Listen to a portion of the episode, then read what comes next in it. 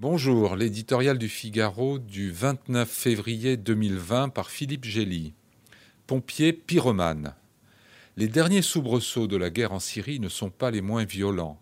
Après neuf ans de guerre, les combats dans la province d'Idlib menacent de dégénérer en confrontation militaire internationale majeure, s'alarme le chef de la diplomatie européenne, Josep Borrell.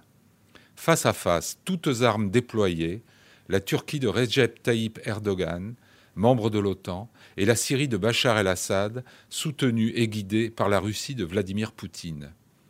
Qui, dans ce petit club sulfureux, peut coiffer l'auréole de victimes?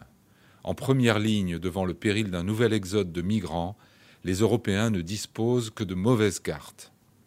De la Syrie à la Libye, l'aventurisme d'Erdogan est entré en collision frontale avec l'expansionnisme de Poutine le président turc s'est engagé au sud de sa frontière pour neutraliser les Kurdes, nos partenaires mais ses ennemis, et créer une zone tampon où renvoyer la moitié des 4 millions de réfugiés présents sur son territoire.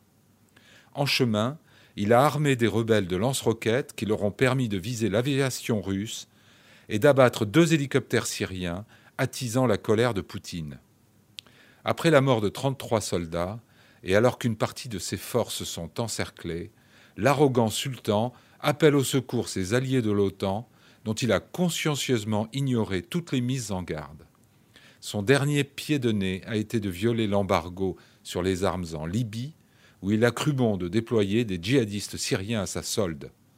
Reniant ses engagements, le voici qui réactive sa menace d'ouvrir les vannes d'une déferlante migratoire vers l'Europe. Comment choisir entre ce pompier pyromane et le cynique président russe qui laisse perpétrer un crime humanitaire presque pire que ceux qui l'ont précédé Plus de 900 000 civils sur les routes, dont près de 200 000 abandonnés à ciel ouvert, sous le froid et les bombes.